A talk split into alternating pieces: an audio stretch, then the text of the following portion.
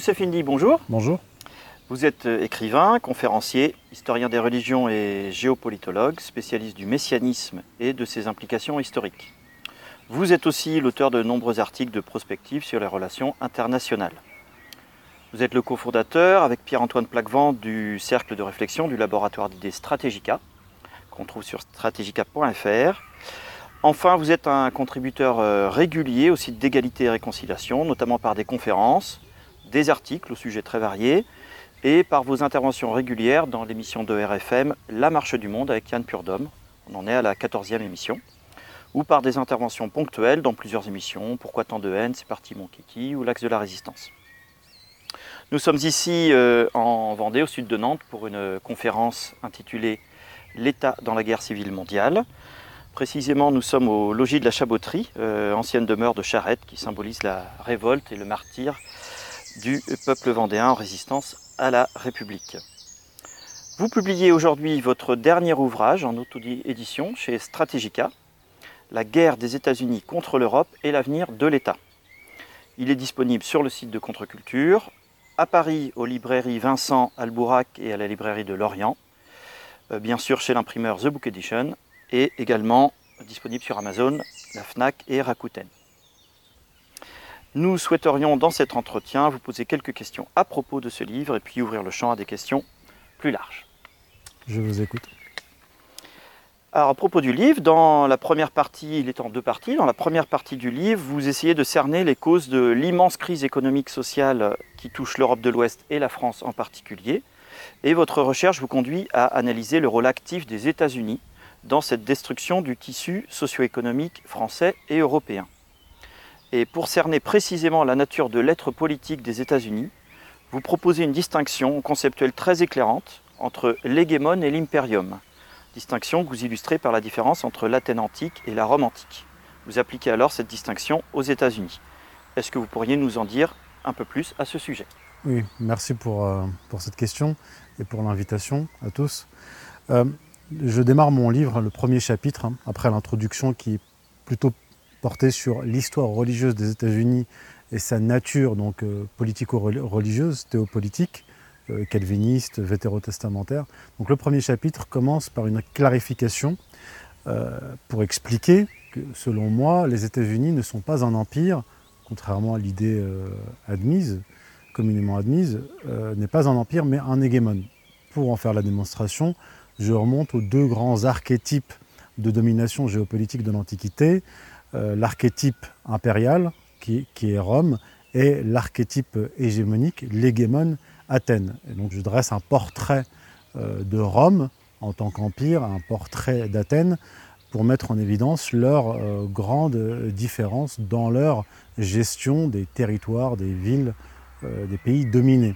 ce qui est frappant, c'est que Rome est une puissance, donc un empire euh, terrestre, euh, égalitaire, qui intègre les autres populations euh, à la romanité jusqu'à la citoyenneté, jusqu'à leur octroyer la, citoyenneté, alors que Athènes est profondément endogame, quand, même, même en dominant des, cités sœurs, c'est-à-dire grecques, qui parlent la même langue, qui ont la même culture, etc.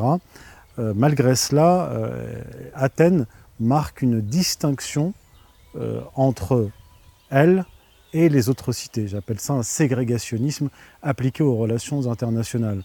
Autre caractéristique, le Rome est donc une, puissance terrestre, Athènes est une puissance maritime euh, qui est portée vers euh, la domination du commerce, donc la mer, vers l'hégémonie sans partage et surtout ce qui est important et ce que l'on retrouve euh, comme permanence historique chez les Anglais, chez les, Américains, l'utilisation du commerce comme arme, l'embargo, etc.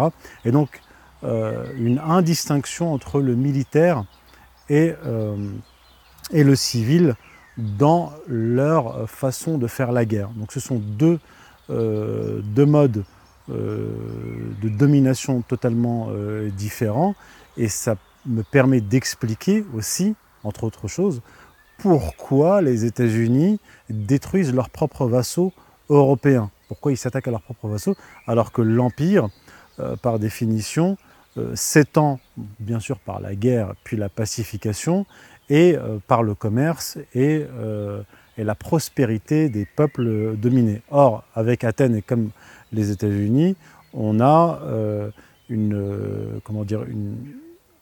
ce ségrégationnisme entre Athènes et les autres cités euh, dominées euh, qui s'étend aussi au domaine euh, du, commerce. Donc spoliation, appauvrissement, etc. Ce qui a conduit à la guerre du Péloponnèse où les cités qui en avaient marre de cette oppression se sont coalisées autour de, Sparte pour finalement vaincre Athènes. Merci. Alors dans, dans, le livre, effectivement, vous montrez comment les États-Unis sont un hégémone, vous retracez un peu le, historique qui passe par l'Angleterre. Et vous, notez que cette hégémonie euh, américaine, elle est historiquement ou bien isolationniste, ou bien conquérante, agressive. Euh, et vous, vous, notez que le, rôle euh, messianique du protestantisme américain, qui fait basculer les États-Unis de cet isolationnisme vers l'hégémonisme conquérant. Cette analyse rejoint d'ailleurs vos livres précédents sur le rôle de l'idéologie vétérotestamentaire, dans les politiques étatiques. L'islam dévoyé, conquérant des frères musulmans ou de Daesh, euh, vous en parlez dans Occident et Islam, tome 1, ou le laïcisme républicain agressif et conquérant en France, euh, vous en parlez dans la mystique de la laïcité. Alors, les forces d'un retour à l'isolationnisme seraient-elles incarnées par Donald Trump? Est-ce que ces forces vous semblent en mesure de l'emporter sur la tendance conquérante? Et où se joue en quelque sorte le rapport de force entre ces deux tendances de l'hégémonie américaine. Alors ce que j'explique, euh, là je vais reprendre cela à grands traits, ce que j'explique c'est que les États-Unis se sont fondés en opposition, euh, plutôt en séparation par rapport à, l'Europe. Les pères pèlerins, quand ils arrivent en Amérique, ils considèrent l'Amérique non seulement comme la Nouvelle-Jérusalem, mais aussi comme le monde primordial, une sorte d'Éden, euh, exempt de péché et euh, un monde du bien qui sera incarné donc, par ce, nouveau peuple hein, qui s'est détaché du reste de l'Europe et même détaché de, l'Angleterre, de l'ancien monde corrompu. Donc euh, jusqu'à la fin du 19e siècle, à peu près, euh, les Américains se sont vécus ainsi, c'est-à-dire séparés de l'Europe, maintenant un éloignement strict des affaires européennes, donc la, volonté de, ne pas se mêler des affaires européennes et d'empêcher les Européens de se mêler des affaires, euh, des affaires américaines. Mais disons, le, euh, la structure messianique des États-Unis depuis leur, leur, origine a fait basculer la géopolitique américaine de l'isolationnisme, donc le monde de la pureté séparé du monde ancien corrompu, à un renversement vers le pan-interventionnisme, un renversement qui a à voir avec le messianisme. C'est l'idée que nous, le monde du bien, nous, le nouveau peuple élu, nous allons, sauver le monde, apporter la rédemption au monde en imposant la liberté, le libéralisme. Ce sont par exemple les mots de, de Woodrow Wilson. Alors que la Première Guerre mondiale fait rage, à Washington, le président américain Woodrow Wilson prononce un discours qui veut clarifier les objectifs de guerre des États-Unis entré dans le conflit huit mois plus tôt. En 14 points, Wilson expose les moyens de mettre fin à la guerre et de rétablir une paix basée sur le droit.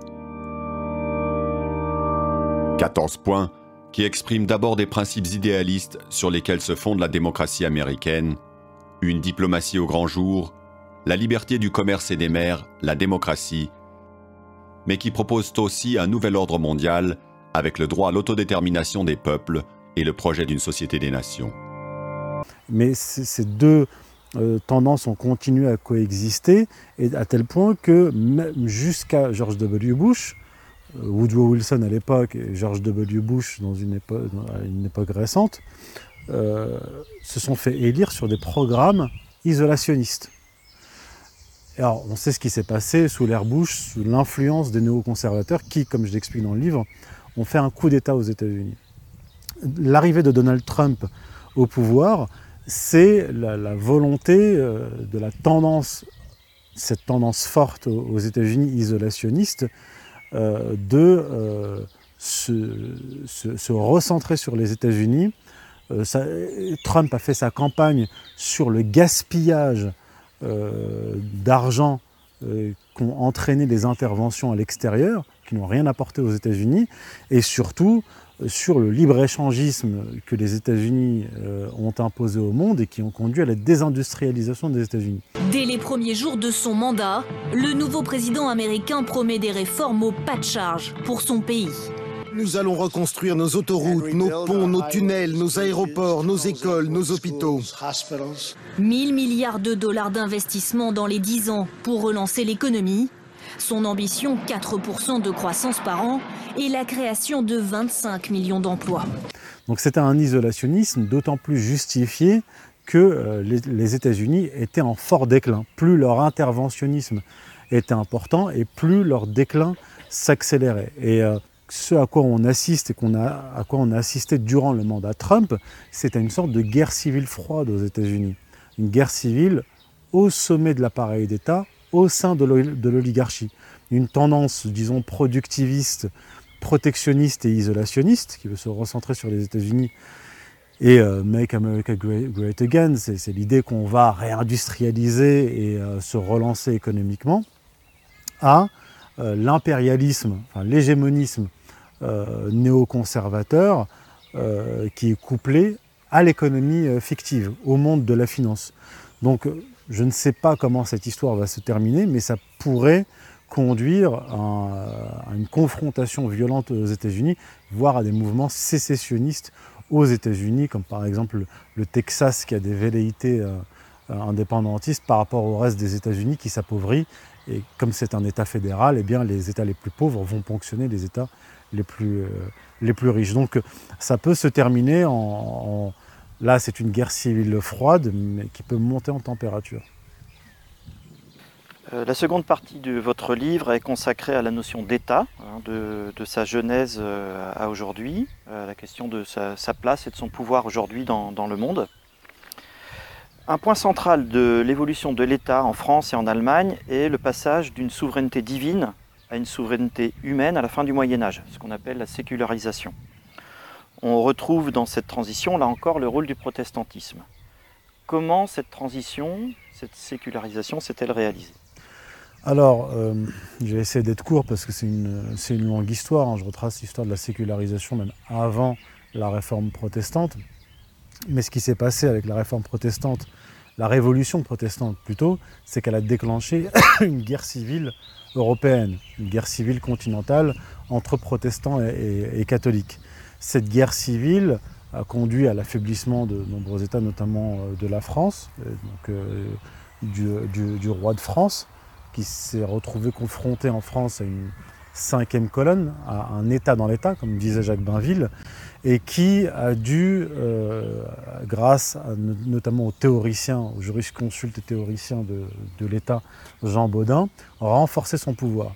Donc en fait, la sécularisation, euh, la naissance de l'État moderne se situe là, à l'époque de Jean Baudin, avec son fameux livre publié en 1576, Les six livres de la République, donc qui théorise une souveraineté de l'État. Donc en fait, c'est un catholique qui, qui admet bien sûr que euh, la loi du prince doit être conforme à la loi divine, mais qui est très influencé par le droit romain et qui, d'une certaine façon, va revenir à l'époque romaine, euh, à l'époque de la République romaine, mais aussi, je ne vais pas rentrer dans le détail ici, j'explique dans, le livre, la période impériale joue un rôle très important, en ce qu'il va opérer un transfert de souveraineté de Dieu à l'État, donc à la nation. Euh, ce qui a une implication extrêmement, euh, extrêmement importante, parce que si l'État est souverain en lieu et place de Dieu, pour commencer, il peut, ça n'a pas été fait à l'époque parce que les États étaient chrétiens, les populations étaient chrétiennes et les rois étaient, étaient chrétiens, mais euh, Baudin a ouvert la, boîte de Pandore et à- lors de la Révolution de 1789, c'est là que la nation va officiellement devenir euh, souveraine. Or, la souveraineté, c'est quoi? Euh, La racine, c'est qu'il n'y a rien de supérieur, c'est ce qui est supérieur à tout. Et donc, si l'État est souverain en lieu et place de Dieu, il peut abolir la loi, divine, la loi naturelle, et la remplacer par la loi qu'il désire. Si vous avez des dirigeants qui sont encore sains d'esprit, ça va. Mais si vous avez des dirigeants à la tête de l'État, de cet état d'émurge divin, qui sont dégénérés, eh bien, ça va vous donner des lois qui, sont antinomiques, qui euh, violent les lois naturelles et les lois de Dieu, et donc qui autorisent le mariage homosexuel, euh, le changement de sexe, etc. Donc ça a des conséquences extrêmement, extrêmement graves. Donc ça part de la guerre civile entre protestants et catholiques en Europe.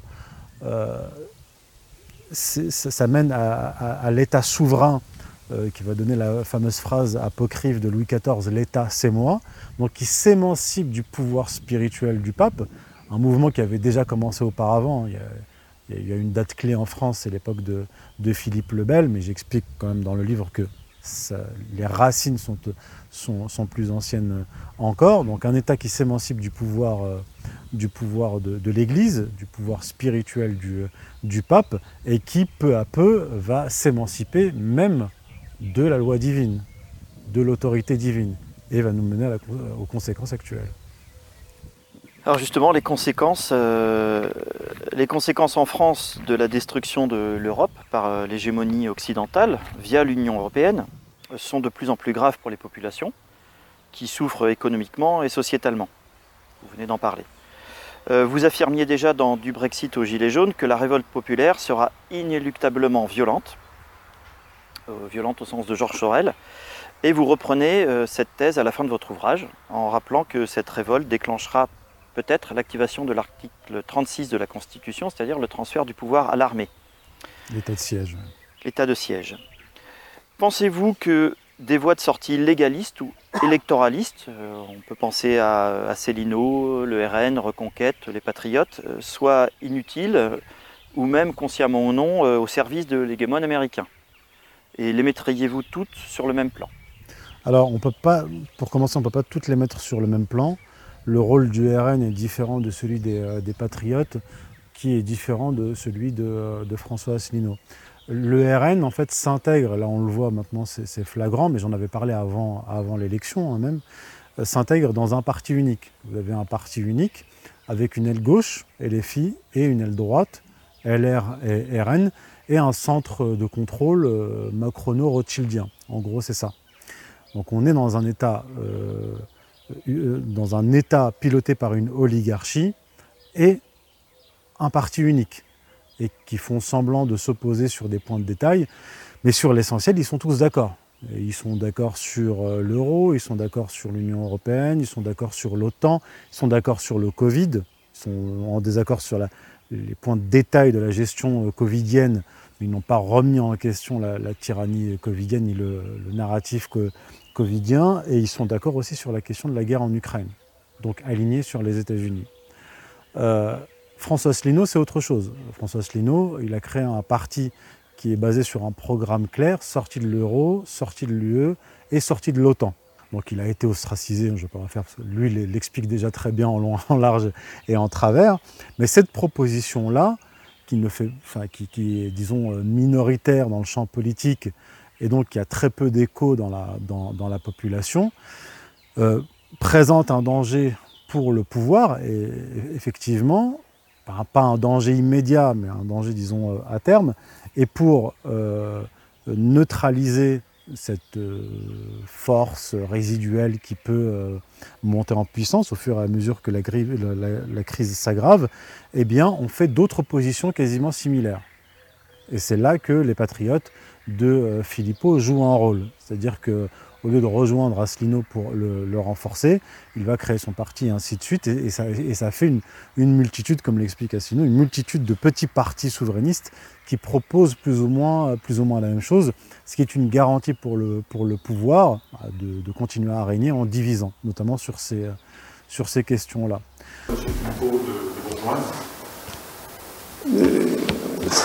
Il est aussi sur le Est-ce que vous envisagez à ce stade une alliance avec Asselineau ou pas du tout Vous avez quelques thèmes en commun Oui, bon, attendez. Monsieur Philippot est sur le Frexit, ça, c'est tout ça ne m'a pas échappé. Ça, le même qui ne m'a pas échappé que lorsqu'il a créé son parti politique, il y a dix ans après que j'avais créé le mien, il a jugé bon de créer le sien en reprenant 90% de ce que je disais. Pour l'instant, si vous voulez, euh, j'ai pas de raison d'envisager des alliances avec quiconque parce que je porte un discours qui, euh, qui a des points communs certes évidents avec notamment M. Asselineau et d'autres sur d'autres sujets, mais qui en même temps porte des points différents. maintenant, les, voies légalistes, bon, les voies électorales sont de toute façon sans issue à l'heure actuelle, puisqu'on est entré dans un système totalitaire. On est dans un état d'exception. L'état d'exception qui se nourrit du terrorisme, de la pandémie, etc., qui, se justifie ainsi, et qui permet, dans ce, pseudo-combat contre le terrorisme, la pandémie, etc., d'instaurer un État totalitaire. On a vu avec le terrorisme les lois sur le, renseignement, l'équivalent du Patriot Act, et on a vu durant la période covidienne la législation, euh, législation sur le flicage, etc. Une biopolitique totalitaire qui vous contraint, euh, qui prend le contrôle de vos corps. On nous parle de liberté de la femme, de son corps, etc. Mais on ne parle pas de la liberté de se faire injecter ou pas un produit, un produit expérimental. Et là encore, il y a quelques jours, je crois que c'est le, Sénat qui a avalisé une loi autorisant l'État à allumer les, micros et les, euh, les, caméras de nos téléphones pour nous, pour nous espionner. Donc on est dans un système totalitaire qui est permis par un état d'exception. L'état d'exception, c'est la, levée, la suspension de la Constitution ou d'une partie de la Constitution. État d'exception qui est permis par des, euh, guerres contre euh, des ennemis invisibles, microscopiques, ou, des ennemis comme, comme la Russie. Ça permet d'élargir euh, le, système totalitaire, de prolonger euh, l'état d'exception et de maintenir la population dans, euh, dans, ce système-là totalement verrouillé. Donc effectivement, on peut pas, un parti comme par exemple celui d'Asselineau ne peut pas se plaindre d'être ostracisé, de ne pas passer dans les médias, puisqu'on est dans un système totalitaire qui de toute façon ne va pas alimenter une opposition radicale. Ils vont alimenter ce que j'appelle une opposition autorisée, ce que Xavier Poussard appelle le contrôleur d'opposition. Euh, à la fin de votre livre, euh, vous mentionnez euh, longuement et dans le détail la guerre de l'OTAN contre la Russie en Ukraine. ce conflit est une expression contemporaine de l'hégémonie états-unienne en perdition qui préfère emporter dans sa chute ses vassaux plutôt que de se retirer. Avez-vous une prospective à proposer sur ce conflit autant Kiev-Russie Alors, bon, ce qui est certain, c'est que le régime de Kiev va perdre cette guerre. Ça, c'est évident. En perdant cette guerre, c'est l'OTAN qui perd cette guerre face à la Russie. Euh, L'OTAN, donc en fait, c'est les États-Unis qui ont contraint les nations européennes au sacrifice, sacrifice euh, économique. Donc à un moment donné, euh, si vous sacrifiez votre économie, donc la, la, vie de vos, de vos concitoyens, pour une guerre qui est présentée comme une guerre juste mais qui est finalement perdu, eh bien, euh, à un moment donné, euh, il va y avoir des, comptes à rendre. Les populations européennes vont demander des comptes à leurs dirigeants qui les ont conduits dans une guerre contre une puissance nucléaire, une guerre qui est présentée juste. Le problème, c'est que si vous lancez une guerre que vous déclarez juste, vous entrez dans, euh, dans, le domaine du religieux. D'accord Mais si vous perdez une guerre juste, d'une guerre donc, qui est fondamentalement religieuse, ça signifie que Dieu n'est pas avec vous mais contre vous. Ça veut dire que vous êtes dans le côté, si vous êtes du côté du perdant, c'est que vous êtes du côté du mal. C'est ça le message implicite. Ça va avoir aussi des, implications. Maintenant, du point de vue européen, du point de vue de, l'OTAN, qui est lancé dans cette, course suicidaire, on, peut imaginer euh, que la Pologne sera la prochaine sur la liste à être sacrifiée les États-Unis pourraient très bien pousser la Pologne, comme euh, les dirigeants polonais l'ont annoncé, à récupérer une partie du territoire euh, ukrainien et même à envoyer leur, armée sur le territoire ukrainien pour combattre l'armée russe. En espérant, du point de vue polonais, que l'article 5 de la charte de l'OTAN soit activé. Or, l'article 5 de la charte de l'OTAN ne peut être activé que si un membre de l'OTAN, c'est-à-dire que l'article 5 engage tous les membres de l'OTAN dans une guerre pour soutenir un autre membre de l'OTAN. Mais si c'est un membre de l'OTAN qui déclenche les hostilités, l'article 5 pas, ne peut pas être déclenché.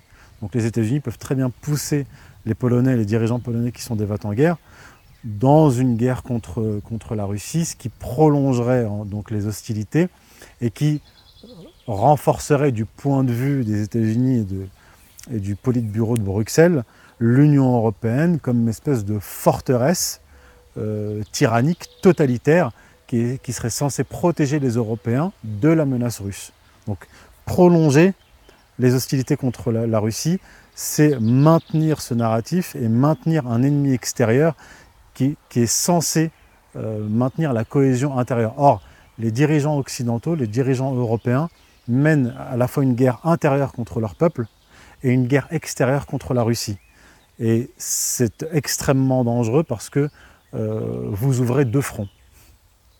Et donc, vous faites des Français, par exemple, des Européens, les alliés objectifs des Russes. Bien, et une dernière question, Youssef Indy. Euh, donc, nous avons dit que nous étions ici dans un lieu symbolique de, des, guerres de Vendée, donc euh, au sud de Nantes, en, en Vendée.